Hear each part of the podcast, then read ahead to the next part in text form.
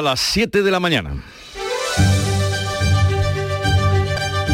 En Canal Sur Radio, La mañana de Andalucía con Jesús Vigorra.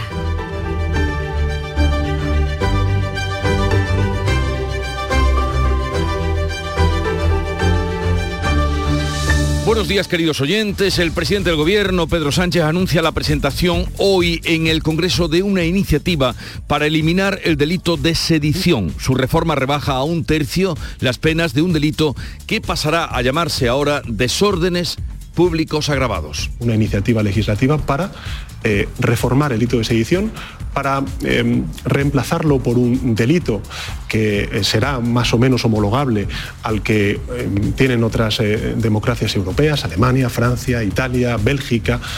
Los cambios van a beneficiar a sus socios de Esquerra Republicana de Cataluña y a los fugados Puigdemont y Marta Rovira. El Partido Popular dice que Sánchez humilla a España y Vox lo acusa de traición. Seguirán hoy las reacciones. Ha muerto el patrón de un barco pesquero mientras faenaba en la costa de Níjar. Buzos de la Guardia Civil han rescatado el cuerpo sin vida del barco hundido, mientras otros dos tripulantes que le acompañaba han conseguido salvar sus vidas. El gobierno por otra parte, extiende el gravamen a la banca a las entidades extranjeras que operen en España. Sobre el tributo a la grande fortuna, reconoce por escrito que es para contrarrestar la bonificación del patrimonio en Andalucía y en Madrid. La Junta presentará un recurso en cuanto se apruebe ese impuesto de solidaridad. La plataforma de defensa del transporte sigue adelante, mantiene la convocatoria después de que no se hayan producido avances en la reunión con el gobierno ayer por la tarde. Seguirán negociando, dicen Manuel Hernández. Todo lo que se anuncie tendrá que ser bajo un acuerdo firmado y luego valorar y considerar los transportistas si eso es suficiente o no para tomar otra decisión. Huelga por el momento, cada vez con menos apoyos, pero sí habrá huelgas hoy en Renfe y Vueling. Marlasca no dimite, resiste. El presidente del gobierno respalda al ministro del Interior, mientras que el Partido Popular lo acusa de obstruir la investigación para esclarecer qué pasó en el asalto a la valla de Melilla el pasado mes de junio, donde murieron eso sí, oficialmente 23 inmigrantes. Y la Fiscalía reclama por segunda vez que el expresidente de la Junta de Andalucía, José Antonio Griñán, y los otros ocho condenados por el caso de los ERE entren en prisión ya sin esperar a la resolución de los indultos. Por otra parte, el poeta y disidente venezolano de 92 años, Rafael Cadenas, ha sido premio Cervantes de este año, formó parte del grupo Tabla Redonda, era comunista, pero ha sido un disidente desde que llegó Maduro al poder. En cuanto al tiempo, vamos a tener hoy nubes y claros en general y chubascos tormentosos en el extremo oriental y en el estrecho con levante fuerte por la tarde. Las temperaturas van a ser muy parecidas a las de ayer.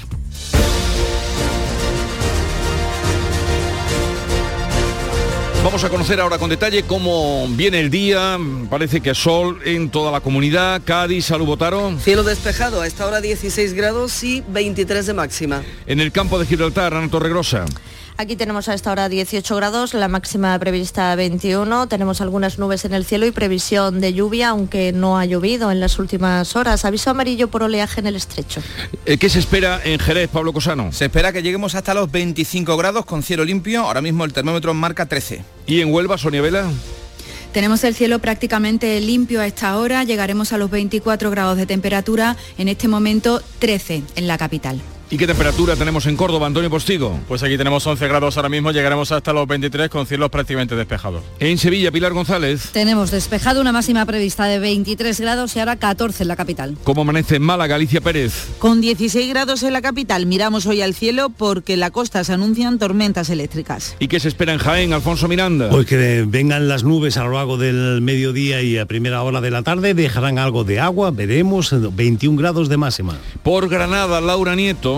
Tenemos 9 grados, 22 previstos de máxima, no hay nubes ahora mismo y un aviso amarillo en la costa por fenómenos costeros a partir de la una de la tarde. Almería, María Jesús Recio. Ese aviso amarillo llegará a partir de las 2 a la costa de Almería también por fuerte viento. No hay muchas nubes en el cielo, pero dice la previsión que se van a cubrir los cielos y que pueden caer chubascos localmente fuertes. Ahora marca el termómetro 18, máxima 23.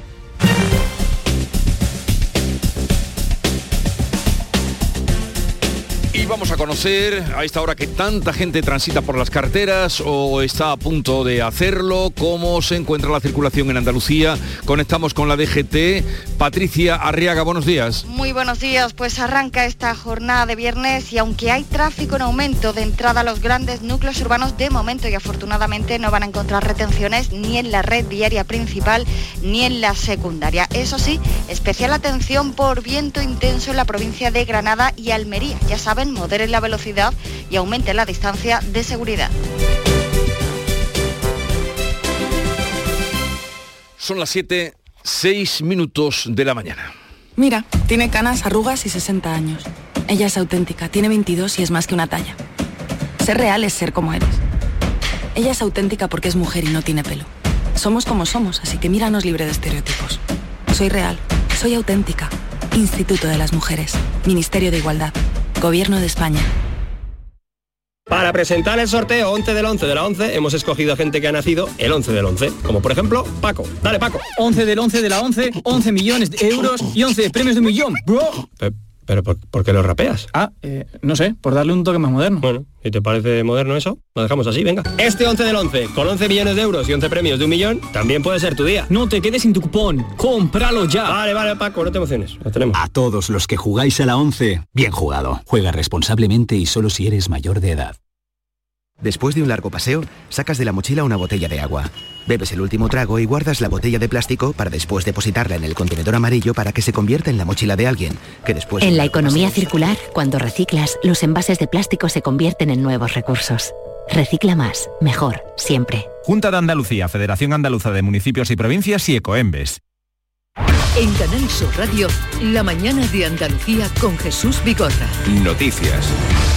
El presidente del gobierno, Pedro Sánchez, ha anunciado la presentación este viernes eh, que hará PSOE y Podemos de una iniciativa para rebajar el delito de sedición como exigen sus socios parlamentarios de Esquerra Republicana de Cataluña. Quedaría en desórdenes públicos graves, entre otras cosas. Manuel Pérez Alcázar. PSOE y Unidas Podemos van a registrar hoy en el Congreso una proposición de ley que rebaja las penas del delito de sedición como ha exigido Esquerra Republicana para apoyar los presupuestos del Estado. Reemplaza el delito por el que se condenó a los líderes del Prusés por un delito de desorden público agravado. En una entrevista en La Sexta, el presidente ha explicado que la idea es reemplazarlo por un delito homologable al de países como Alemania, Bélgica o Suiza eh, será más o menos homologable al que eh, tienen otras eh, democracias europeas, Alemania, Francia, Italia, Bélgica, también Suiza, y en consecuencia las penas por esos delitos pues serán las penas que ahora mismo se están, eh, digamos, catalogando en códigos penales de democracias europeas a las cuales nosotros nos queremos eh, identificar y parecer. La reforma reducirá sustancialmente las penas de los líderes fugados del Prusés, aunque Sánchez asegura que Puigdemont y Marta Rovira tendrán que rendir cuentas ante la justicia. El presidente catalán, Per Aragonés, que va a comparecer esta mañana, eh, ha dicho que es un paso indispensable en la desjudicialización y que continúan trabajando por poder votar en referéndum. Unidas Podemos respalda la medida, el PP acusa a Pedro Sánchez de humillar a España y Vox le llama traidor. La reforma de la sedición fue la causa por la que el PP rompió la negociación con el gobierno para renovar el Poder Judicial. Primeras reacciones que desde luego no se pararán ahí. Hoy será un día donde se irán acelerando y calentando esas reacciones. Bueno, el gobierno endurece el impuesto a la banca y reconoce que el impuesto de solidaridad a grandes fortunas pretende contrarrestar la supresión del impuesto de patrimonio Son enmiendas del PSOE y de Unidas Podemos a la ley del impuesto a la banca que se amplía a las entidades extranjeras con presencia en España, las farmacéuticas y los extranjeros con activos inmobiliarios. El impuesto de solidaridad tendrá dos años de vida. La ministra de Hacienda, María Jesús Montero, ha dicho que servirá para financiar las medidas de apoyo a las familias frente a la inflación que es una propuesta de ley que contempla estas tres figuras, que el común denominador de ellas es que son temporales estos impuestos, por tanto, para financiar las consecuencias de la guerra y que además su recaudación irá íntegramente destinada a financiar las medidas extraordinarias que están permitiendo que las familias sean capaces de sortear mejor este momento del alza de precios. El impuesto de solidaridad será complementario del impuesto de patrimonio para evitar doble imposición. En la práctica anula la supresión del impuesto de patrimonio aprobada por la Junta. En cuanto se apruebe la enmienda, el Gobierno andaluz va a presentar un recurso judicial por considerar que atenta contra la autonomía fiscal de Andalucía, como explicó el miércoles en estos micrófonos el consejero de la presidencia, Antonio San. Esto es un impuestazo contra Andalucía, un ataque frontal a nuestra comunidad autónoma, pero sobre todo las competencias propias que tenemos. Y por lo tanto tendrá la respuesta política, la está teniendo, y la jurídica que debe de tener.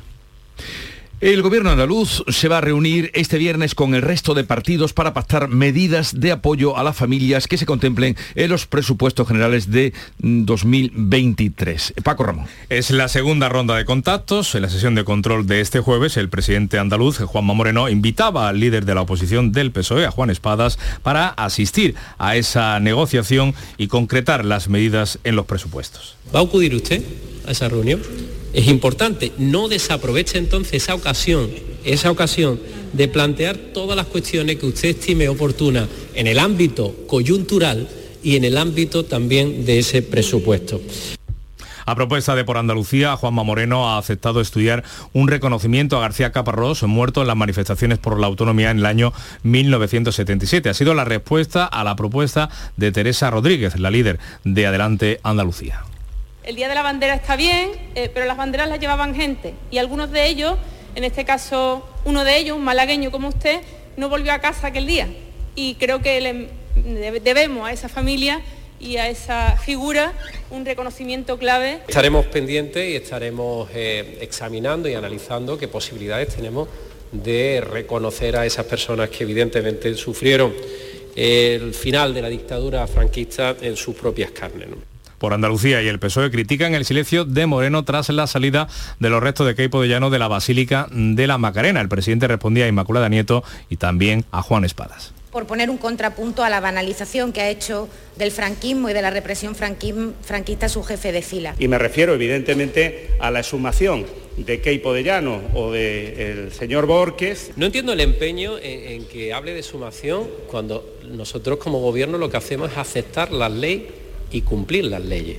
Y es lo que hacemos y es lo que hemos hecho en todo momento. No sé qué espera más. El presidente se ha rechazado reformar la ley andaluza de memoria histórica como le pide Vox si no cuenta con un consenso mayor que el actual, mientras el Ministerio de Justicia ha emitido una instrucción para nacionalizar hasta tres generaciones de descendientes españoles. Se apoya en la nueva ley de memoria democrática que permite nacionalizar a descendientes de exiliados y la extiende a todos los hijos y nietos de españoles emigrados. Una nacionalización masiva que les permitiría, eso sí, votar en las próximas elecciones españolas. Asuntos algunos de estos que tendremos ocasión de tratar con Inmaculada Portavoz del Grupo Parlamentario de Por Andalucía, que hoy será la invitada en nuestro programa a partir de las 9 de la mañana.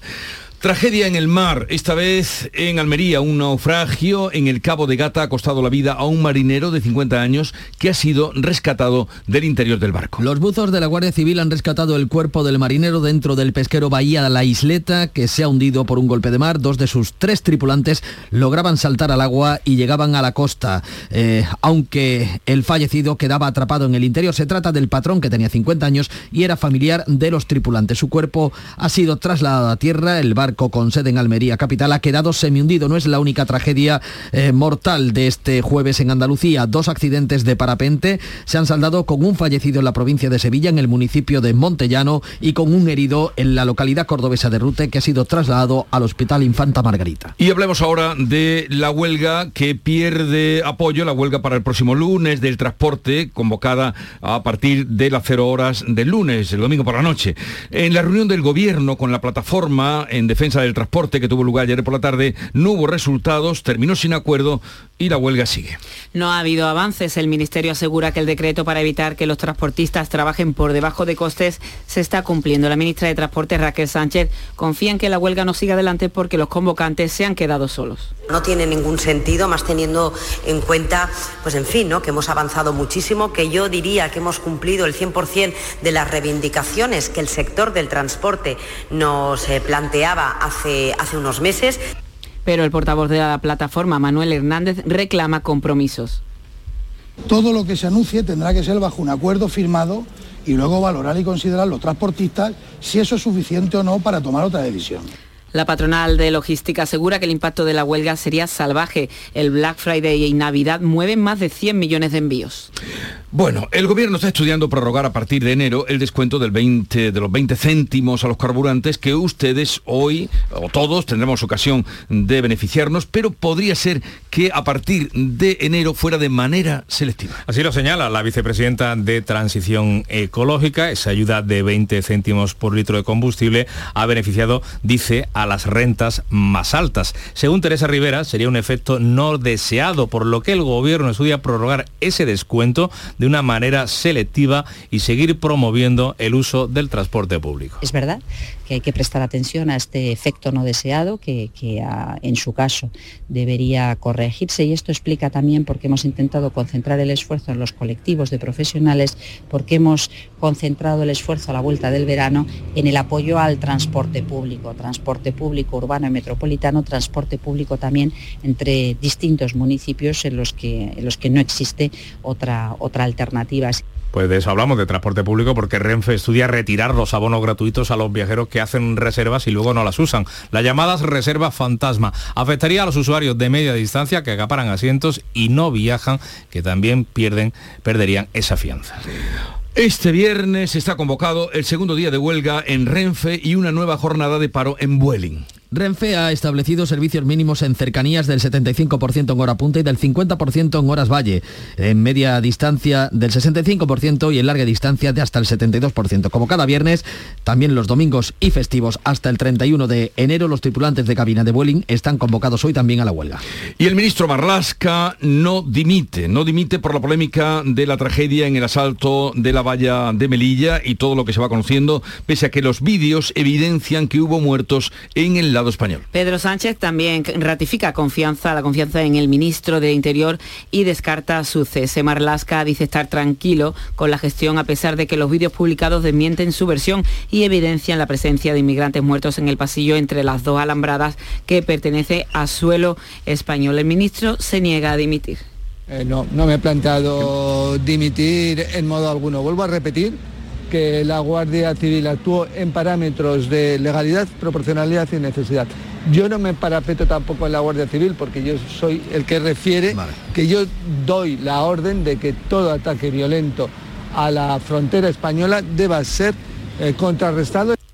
El PP insiste en pedir la dimisión del ministro. Amnistía Internacional ha reiterado en estos micrófonos su petición al Gobierno para que se lleve a cabo una investigación imparcial sobre lo que realmente sucedió el pasado 24 de junio en la valla de Melilla. La responsable de Política Interior e investigadora de Amnistía Internacional, Virginia Álvarez, en la mañana de Andalucía aseguraba que está probado que todo ocurrió sobre territorio español. Todo el puesto fronterizo se halla sobre eh, territorio español. Independientemente de que hayan actuado fuerzas marroquíes, se ha hecho en territorio español y por otro lado eh, también tenemos la, omisión de socorro, que a mí también me parece de, gravedad. ¿no?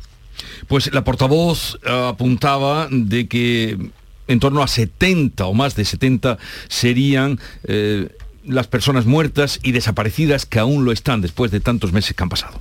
La Fiscalía reclama por segunda vez la entrada en prisión de José Antonio Griñán y los otros ocho es altos cargos condenados a cárcel por el caso de los seres. Es eh, un segundo informe en respuesta a la audiencia de Sevilla. En él el Ministerio Público pide que se cumpla la sentencia por prevaricación y malversación. Se opone a la suspensión de la pena a la espera de los recursos o los indultos que han solicitado los condenados. Ahora será la, la audiencia la que decida sobre esa ejecución de la sentencia sin plazos ni fechas programadas. Bueno, también podemos indicar que el buque humanitario Ocean Viking con 234 inmigrantes a bordo va a atracar a primera hora de esta mañana en el puerto militar francés de Toulon, cerca de Marsella, y Francia lo acoge de manera excepcional porque Italia se niega a hacerlo. Eh, por otra parte, también una noticia de otro carácter es que el poeta venezolano Rafael Cadenas ha sido el premio Cervantes de este año. Él también ensayista y profesor universitario de 92 años formó parte del grupo Tabla Redonda de Latinoamérica a comienzos de los 60. Su poema Derrota fue fundamental en la poesía venezolana de esa década. Sus obras han sido aplaudidas por la crítica y valoradas como claves si se desea un análisis profundo de la realidad a través de la lírica. Su estilo se relaciona con el pensamiento filosófico. Y este viernes se inaugura una nueva edición del Festival de Cine Iberoamericano de Huelva. La ceremonia inaugural podrá seguirse a partir de las 7 de la tarde a través de Andalucía Televisión y de la plataforma Canal Sur Más. En la gala entregará el premio Luz a Greta Fernández y se va a proyectar la película documental Siente, Sintiéndolo Mucho de León de Aranoa sobre la figura de Joaquín Sabina. Es en esta 48 edición se van a proyectar 136 películas.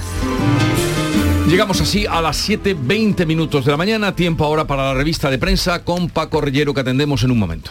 En Canal Sur Radio, La mañana de Andalucía con Jesús Vigorra.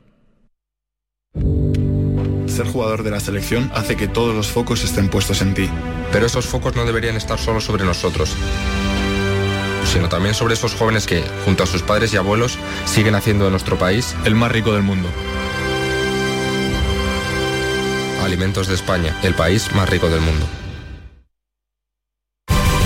Noticia de última hora. Sube la luz, sube el gas, suben los alimentos. Pero en tiendas MGI, los juguetes siguen a 10, 15 y 20 euros. Porque estas navidades ningún niño se quedará sin juguetes. Tiendas MGI, mirando por tu ahorro. Visítanos en tu tienda más cercana o en tiendasmgi.es.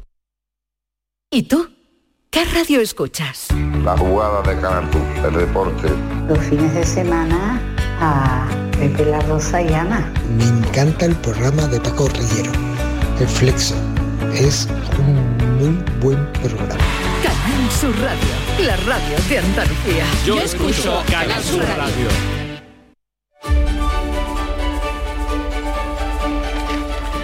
Es el momento de conocer lo más destacado de la prensa del día con Paco Rellero. Buenos días, Paco. Es el momento de escuchar qué trae la prensa este viernes. Jesús, viernes 11 de noviembre. Vemos en el Ideal de Granada que las entradas de la Alhambra van a subir 4 euros tras una década congelada, sin incremento hasta los 18 euros para el ticket general. Efectos de la sequía en el Diario Sur, que nos cuenta que va a reducir un 40% la producción de cítricos en Málaga, que es la líder de Andalucía en limón y también restringe ya el uso de agua en la comarca norte de la provincia jiennense. Eso lo vemos en el ideal de Jaén. En ABC de Sevilla, la rasante del puente de la S40 que aumentará la contaminación. Hay quejas, hay quejas también.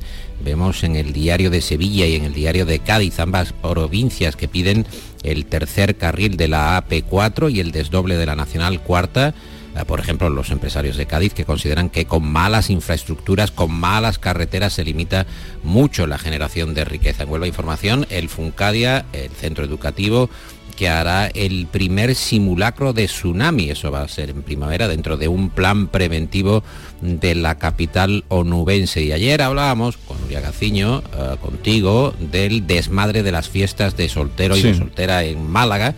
Hoy cuenta la opinión de Málaga que prohibir los disfraces indecorosos eh, crea dudas jurídicas. ¿Qué es exactamente indecoroso? ¿Qué considera usted indecoroso? Bueno, pues ahí hay una duda que lleva la opinión de Málaga a su portada. Mm. Era un poco precipitado eso de prohibir disfraces que salía ayer. Además, eh, lo contrastamos después con nuestros oyentes y, hubo muchos que se extrañaban de eso de prohibir.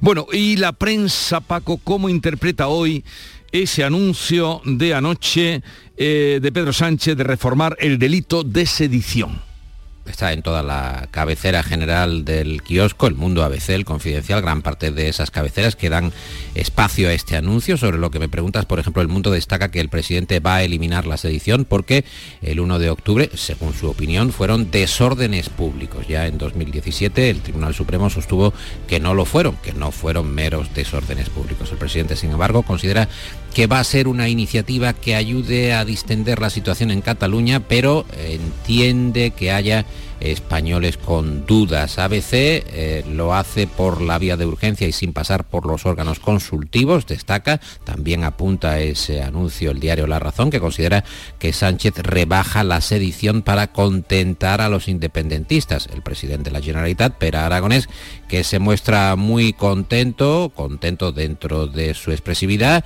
y deseoso de votar en un referéndum. Eso también lo destaca la prensa en general. En la vanguardia consideran que el PP está reclamando eh, un cambio y que, eh, según los populares, eh, se humilla a España con una ley redactada precisamente en la sede de Esquerra Republicana de Cataluña y también que el PP abandona los puentes con el PSOE. Bueno, habrá, como decíamos antes, muchas reacciones en este sentido. El Confidencial y ABC destacan que los problemas de atención primaria en sanidad se extienden a todo el país. En opinión del confidencial, la atención primaria colapsa y pone la puntilla a un modelo agotado. La razón, por otra parte, nos cuenta que la policía marroquí actuó en suelo español. El diario.es habla de que un hackeo a través del Poder Judicial roba a Hacienda datos de medio millón de contribuyentes. En Infolibre, por ejemplo, cuentan que en el enfrentamiento entre Pablo Iglesias y Yolanda Díaz, ella recibe el apoyo de dirigentes autonómicos de Podemos para construir su candidatura y Voz Populi eh, en su arrancada también, arrancada digital, eh, detalla que ya hay casi medio millón de fijos discontinuos sin trabajo que eh, la, Yolanda, la ministra de Trabajo, Yolanda Díaz, no cuenta como parados. Al conservar el contrato, el gobierno no cuenta a los fijos discontinuos como parados cuando sí están inactivos, eh, recalca Voz Populi, si se dan de alta en el SEPE para buscar otro trabajo, sí figuran en otra casilla denominada demandantes de empleo con relaciones laborales. A ver, Paco, dame un par de apuntes de internacional encontramos que Estados Unidos y Japón eh, movilizan 36.000 soldados, 30 barcos y 370 aviones para maniobras militares con la mirada puesta en China y Corea del Norte. Sustituyan esto de la mirada por cañones y se entenderá bastante mejor. El mundo, Zelensky, que avanza sin oposición hacia eh, Gerson y suaviza sus condiciones para negociar y La Vanguardia, que dedica un editorial a republicanos, al Partido Republicano, a los republicanos estadounidenses, contra Trump. Se levantan contra Trump. Hay una decepción conservadora en Estados Unidos por el resultado del martes que está apuntando al expresidente Donald Trump. Pues ya está por aquí Nuria Gaciño, bienvenida, buenos días. Buenos días.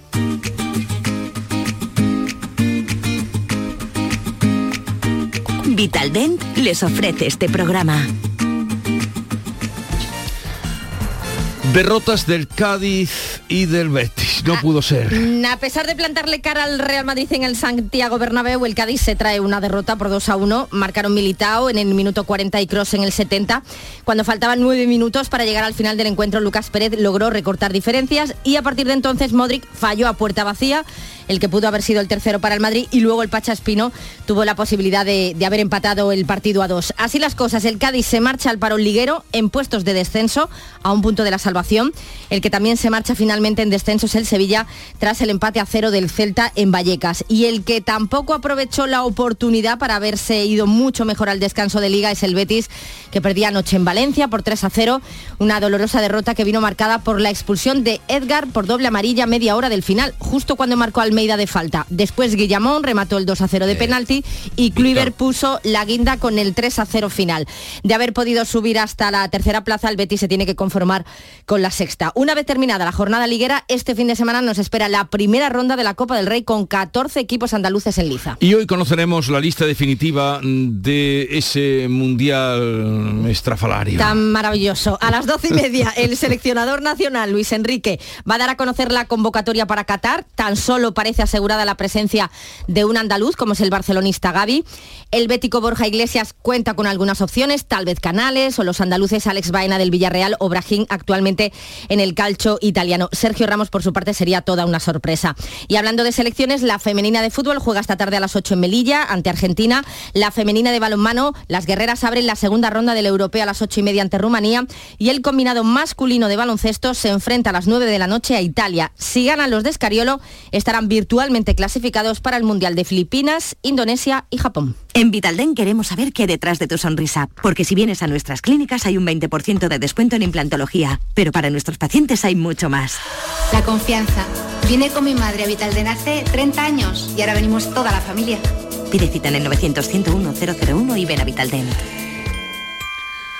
A ver, Paco, ¿con qué noticia echamos hoy el pestillo al kiosco de prensa? ¿Tú crees que será precipitado? Es posible que lo sea, pero cuenta la razón que desde 1994 esta canción que ha puesto Víctor Manuel de la Portilla, Todo lo que quiero para Navidad eres tú, lleva ya recaudadas eh, cifras millonarias, concretamente 60 millones de dólares directos para María Carey, que es que se acaba Halloween, se pone el mono de Papá Noel y empieza a darle a la manivela y hasta enero. 60 millones de dólares con la misma Monserga desde el año 94. La canción es bonita. Es lo que te iba a decir, muy moña, pero a mí me encanta. ¿Qué queréis que os diga? Pero ¿cuántos mantecados hay que vender para tener 60 millones? Es que si todo es comparable, Paco. Todo es comparable. Que tengáis un bonito fin de semana, que os lo merecéis. Nuri y Paco. Que vaya muy bien. En Canal Sur Radio, La mañana de Andalucía con Jesús Vigorra.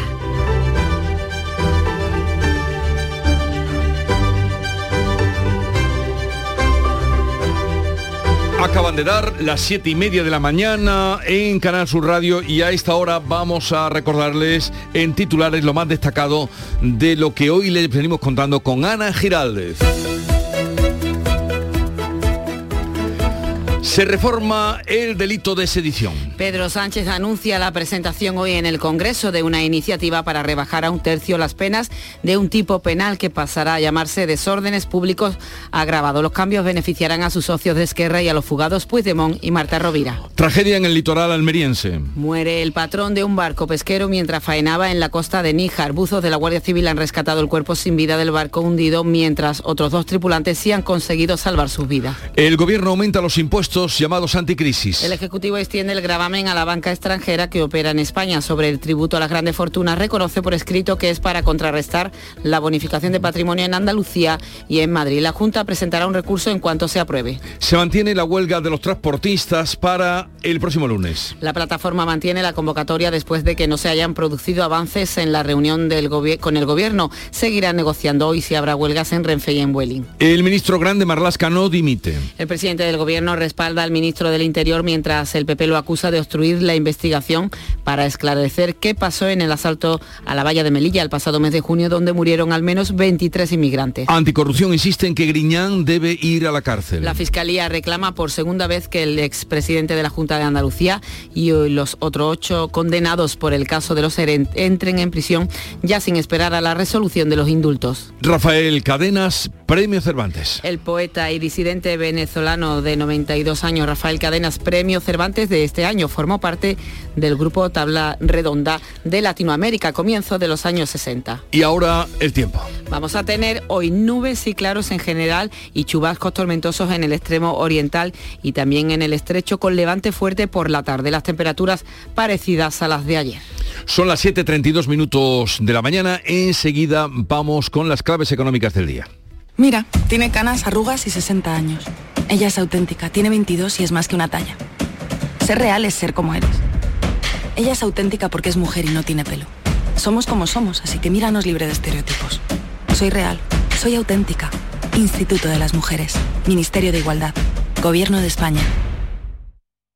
Ahora más que nunca descubre las posibilidades que la tarjeta de crédito Cajamar tiene para ti. Puedes aplazar compras, máxima seguridad en compras online y además la llevas puesta en el móvil. Para más información visita nuestra web. Cajamar. Distintos desde siempre.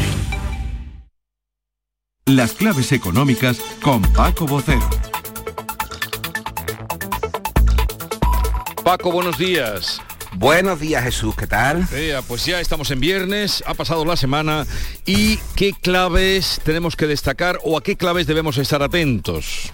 Pues mira, antes de todo, las claves principales de la semana han estado en los temas europeos, también en los temas de Estados Unidos, como hemos visto. Finalizamos con impuestos y también hemos hecho alguna referencia eh, la hicimos a lo largo de estos días a la crisis de las criptomonedas. Pero de esa vamos a hablar la semana que viene con mayor atención, porque quedan capítulos abiertos. Pero sí que es verdad que a lo largo de estos días los fundamentales hemos tenido las reuniones del Eurogrupo y la presentación el miércoles de la propuesta de la Comisión para reformar el Pacto de Estabilidad y Crecimiento que comentamos. La propuesta plantea planes de reducción de la deuda de los países con más problemas y trata de mantener el equilibrio entre esos planes individuales y que a la vez sean aprobados por el conjunto. Ayer, Gentiloni, el comisario de Economía, avanzó que esperaba que los gobiernos aprobasen este nuevo marco ya definitivamente en marzo, que por otra parte dará más capacidad y responsabilidad a organismos como la IREF para controlar y evaluar las cuentas públicas. Y es importante seguir esta nueva configuración cara al futuro de las economías europeas. Muy bien, y con respecto a la clave europea de hoy, pues mira, se cierra la semana con la presentación de las previsiones económicas de la Comisión en su revisión de otoño y presumiblemente también rebajará bastante las últimas que publicó en verano. Entonces, y por recordarla, la Comisión esperaba que la economía de la zona euro creciese un 1,4 el año por ciento y ya esperaba las previsiones de primavera. Para, para España lo hacía con un crecimiento del 4 y del 2,1 el año que viene, que no sonará porque fueron con ellas con las que el gobierno confeccionó los presupuestos generales del Estado. Pero de cualquier manera, y por comentar un detalle sobre las previsiones de las que vamos hablando e informando, tenemos que verlas casi siempre, por no decir siempre, como aproximativas. Es decir, marcan tendencia y más con unos escenarios tan cambiantes como los que vivimos. De ahí que cada vez que hablemos de ellas, y hablamos muy a menudo nosotros y todo el mundo, además de limitarnos a recogerlas, le debemos dar ese carácter aproximativo. Vale, seguiremos tu recomendación, Paco, y así lo haremos. ¿Y con qué más nos quedamos? Ah, hemos perdido la conexión con Paco. Sí. Bien, pues vamos a cerrar entonces con la clave musical que nos propone, como cada viernes, Paco Vocero. Esta es la propuesta que nos hace.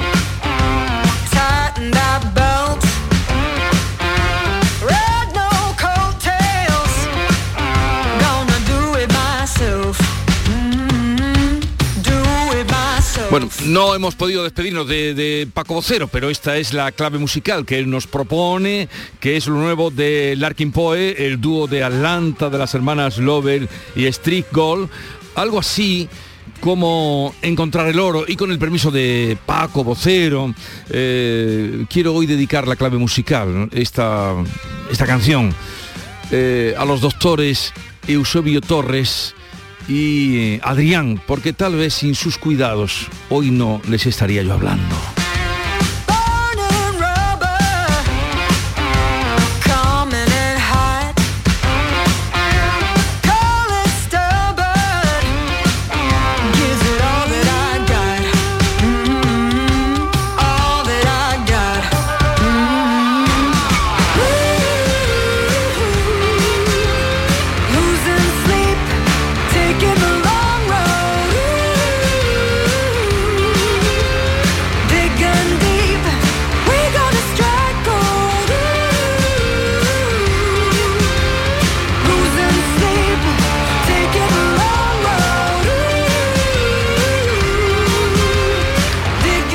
En fin, no somos nada sin los cuidados de los demás. Vamos ahora a ver qué otras noticias nos traen desde los distintos lugares de Andalucía. Será en un momento. Montepío, ¿en qué podemos ayudarle? Quería saber si mi seguro de salud tiene cobertura fuera de Andalucía. Claro que sí, en toda España. Y si viaja al extranjero, cuenta con asistencia en caso de urgencia. Con la garantía de Adeslas, entidad reaseguradora de los productos de salud de Montepío. Visite montepíoconductores.com. Montepío, lo tiene cubierto. Oye, ¿qué pipas estás comiendo? ¡Qué buena pinta! ¿De verdad me lo preguntas? ¿No las reconoces? Pipas hay muchas en el mercado. Sí, pero pipas reyes son las auténticas, las de siempre, con sal y sin sal. Incluso las del león son de frutos secos reyes. Que sí, que sí, me ha quedado claro. Frutos secos reyes, tus pipas de siempre. ¿Y tú? ¿Qué radio escuchas? Y desde el pelotazo o desde el yuyu, escucho casi todas partes de cada hora. Escucho a Vigorra. Mi programa favorito es El Club de los Primeros, el Yuyu, Vigorra. Manolo Gordo, que también los fines de semana pone una musiquilla muy buena y nos acompaña mucho. Canal Sur Radio, la radio de Andalucía. Yo escucho Canal Sur Radio. Vamos a contarles, por ejemplo, que los Reyes de España presiden hoy la entrega de los premios Macael organizados por la Asociación de Empresarios del Mármol. Harán entrega de reconocimientos a 10 galardonados. Almería, Jesús Recio. El acto de entrega de los premios dará comienzo a las 8 de la tarde. En Macael tendrá un marcado acento andaluz e internacional y mostrará la apuesta del sector por la innovación, el uso de la tecnología, la comercialización y la conquista de nuevos mercados. Como novedad, la inclusión de un premio a la sostenibilidad y el compromiso de convertir estos galardones en un evento neutro en carbono. El premio a la persona ha recaído en el arquitecto Luis Escárcena por la remodelación de dos hoteles en Estepona. Málaga recibirá otros cuatro reconocimientos más. También premios a proyectos en Dallas, Estados Unidos, Bali en Indonesia o Israel. Almería lidera la exportación de piedra natural en España. Acompañarán a los Reyes el presidente de la Junta, Juanma Moreno, y el delegado del Gobierno en Andalucía, Pedro Fernández. Y atención porque Bailén, ahora Bailén habría que decir, se ha convertido en el primer municipio de la provincia de Jaén con prohibiciones en el consumo de agua potable. El motivo es que el pantano del que se abastecen le queda tan solo un 10% de su capacidad. Alfonso Miranda. Lo que se prohíbe es el baldeo de la fachada, limpiar el coche de- en la calle con manguera, rellenar la piscina o regar el jardín con agua potable. El motivo es el que ha dicho que el pantano del Rumblar está al 10% y no queda más agua que la que hay. Luis Mariano Camacho es el alcalde. Diputación Provincial tenían que ponerse las pilas y ser ellos los que abanderaran estos proyectos de reducción de consumo, pero si no es así, este alcalde no lo emprenda.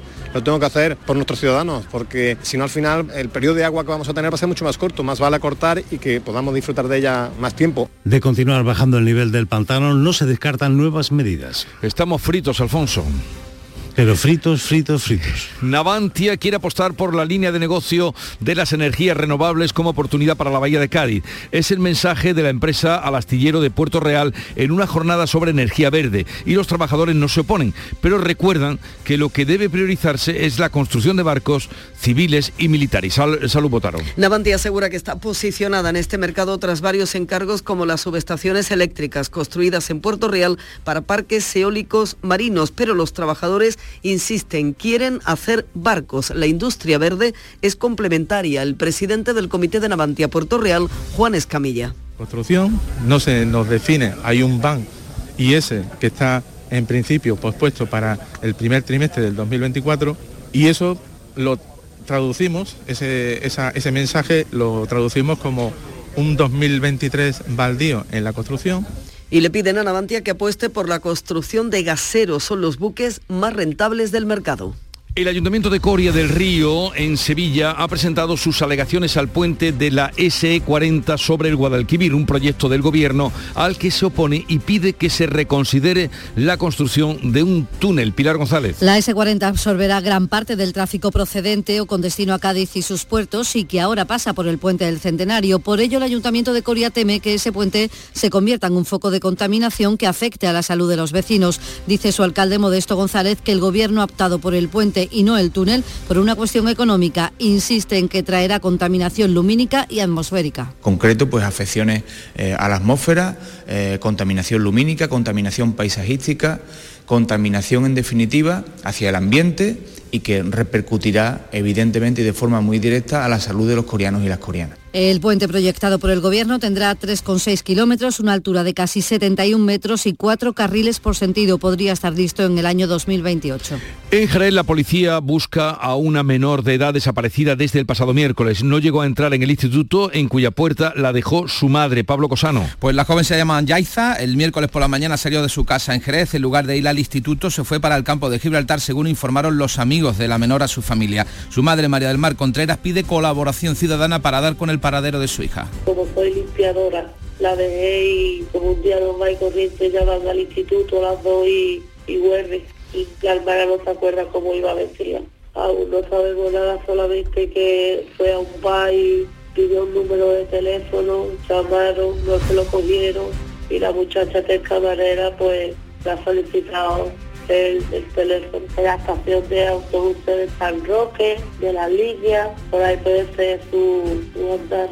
Quien tenga información puede ponerse en contacto con la Policía Nacional.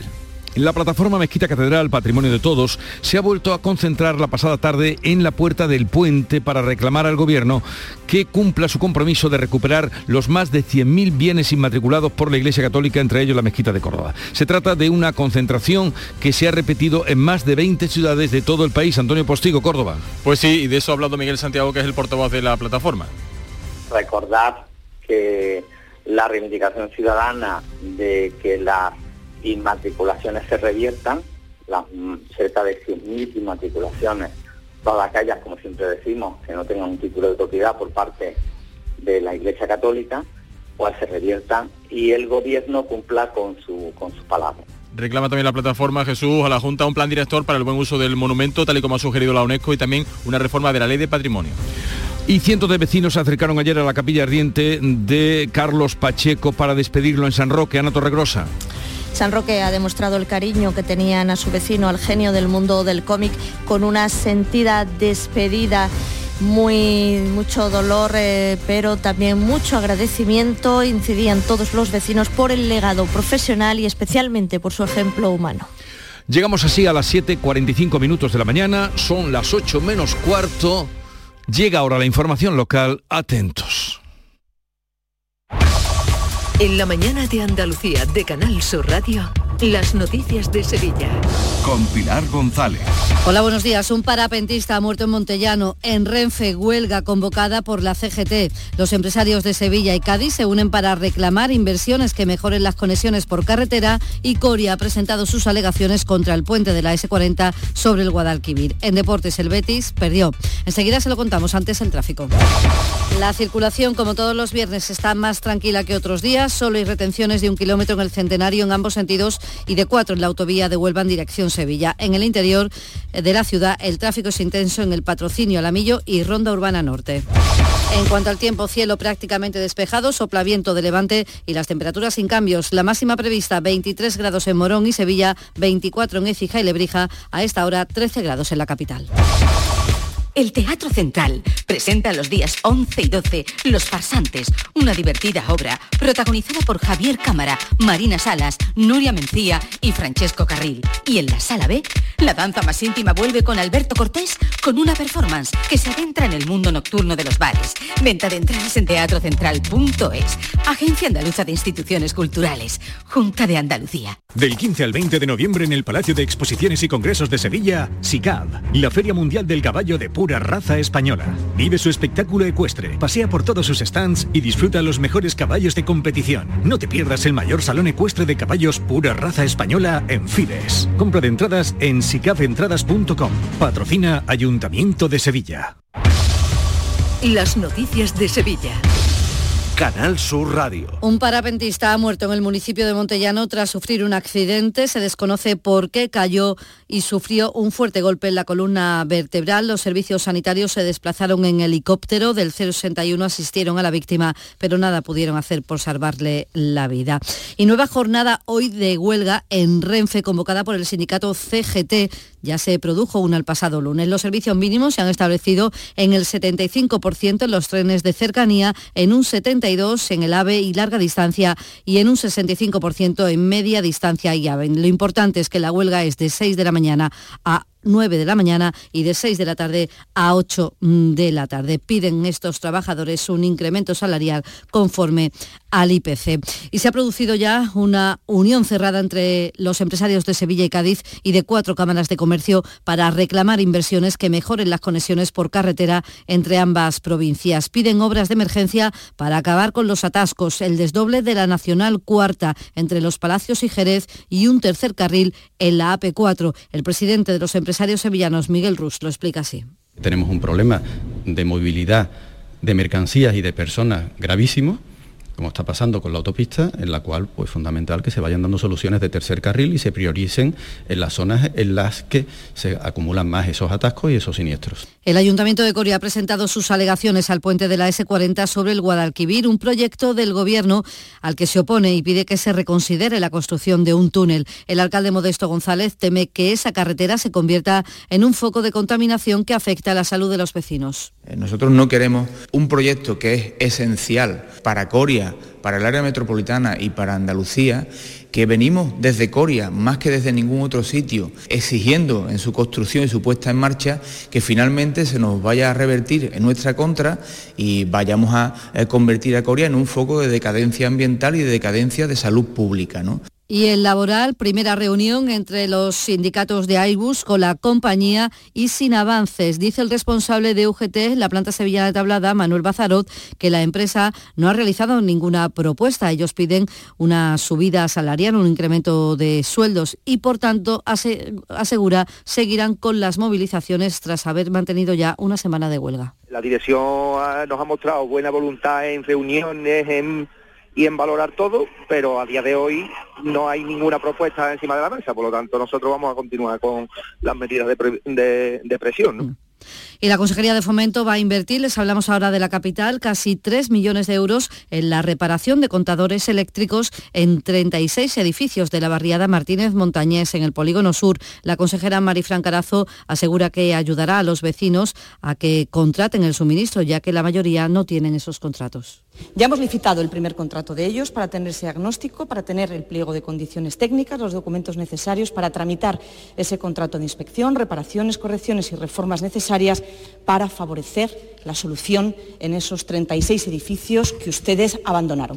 Son las 7 de la mañana y 50 minutos. Llega a Sevilla Quesarte, el Salón Europeo del Queso Artesano y Productos Lácteos del 10 al 13 de noviembre en la Plaza del Centro Comercial Torres Sevilla. Entrada gratuita, con un gran surtido de expositores de quesos de toda Europa, donde degustar y comprar, concurso de quesos, catas y talleres. Más información y entradas para catas en quesarte.org.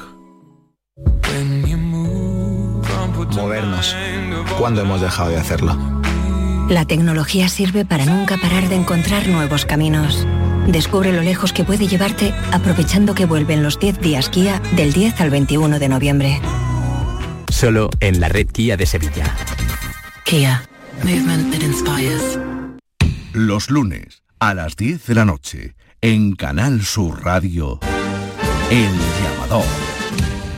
El Consejo General de Hermandades y Cofradías de Sevilla ha decidido retirar la propuesta de que el punto de inicio del Santo Entierro Grande fuese la Alameda de Hércules ante las dificultades que han planteado algunas hermandades a la hora de asumir los horarios e itinerarios. Así que, de momento, el cortejo oficial comenzará en la Plaza de la Campana y así solo se verá de forma completa en la carrera oficial. Y como saben, se lo hemos estado contando, Sevilla será capital europea de turismo inteligente. Dice el alcalde Antonio Muñoz que eso supondrá fondos para el uso de las nuevas tecnologías aplicadas al turismo. Nos abre muchísimas puertas de cara a la posibilidad de captar financiación para programas que tengan que ver con la innovación en las distintas convocatorias que se puedan realizar.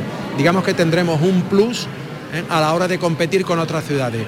Y el Ayuntamiento de Sevilla trabaja en un mapping proyectado sobre la Giralda como una de las actividades de la Navidad, aunque no se sabe todavía si será para este año o el que viene.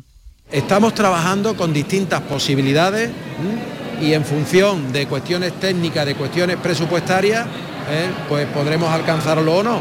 Que, no llegamos este año, pues será uno de los proyectos prioritarios para la Navidad del año que viene. Y otro ayuntamiento, el de Estepa, encenderá el alumbrado navideño el 26 de noviembre como reclamo para incentivar la venta de mantecados y polvorones. En este municipio hay 22 fábricas que en esta campaña van a elaborar unas 16.000 toneladas de dulces. Y estos días se nota también que la Navidad se acerca por la compra de décimos de lotería. En Sevilla se han consignado más de medio millón de billetes, lo que implica un promedio de casi 52 euros por habitante.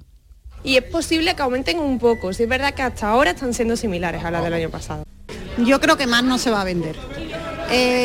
yo sí veo en los clientes que sí que es verdad que cada vez se comparten más los, los décimos. Una lotería muy especial, aunque haya este año mucha necesidad de mucho paro, pero yo pienso que la de Navidad todo el mundo hace un esfuerzo y compra un decimito. En la agenda del día notamos que la Universidad de Sevilla debate hoy el régimen disciplinario de los estudiantes entre las faltas muy graves que pueden estar con tres años de expulsión. Suponer eso están las novatadas, el acoso sexual, discriminación por sexo u origen, alterar documentos o plagiar el trabajo de fin de carrera o máster.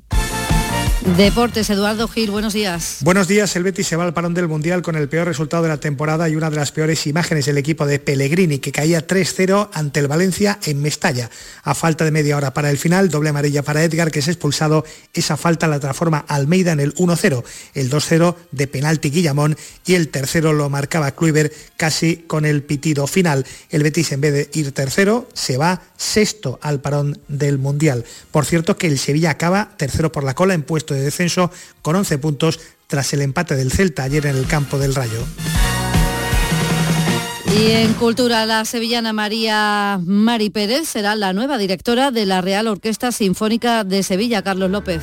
Así lo ha ratificado el Consejo de Administración de la Sinfónica, una decisión transitoria a la espera de la reincorporación de Pedro Vázquez, que ocupa el cargo desde que accediera a él por concurso público en junio de 2020. La nueva directora dirigía el área de música de la Agencia Andaluza de Instituciones Culturales desde 2017. Se encargaba del programa andaluz para jóvenes intérpretes, dependiente de la Orquesta Joven de Andalucía y del Joven Coro de Andalucía. Y octava jornada del Festival de Cine que concluye mañana sábado con películas en el Teatro Alameda y en Cine Sur Nervión Plaza. En el Teatro Lope de Vega se estrena esta tarde noche la cinta La Piedad.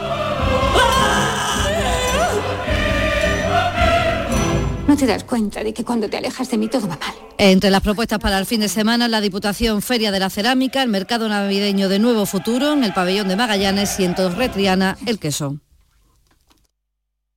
Escuchas La mañana de Andalucía con Jesús Vigorra, Canal Sur Radio. Aquadeus, el agua mineral natural de Sierra Nevada, patrocinador de la Federación Andaluza de Triatlón, les ofrece la información deportiva.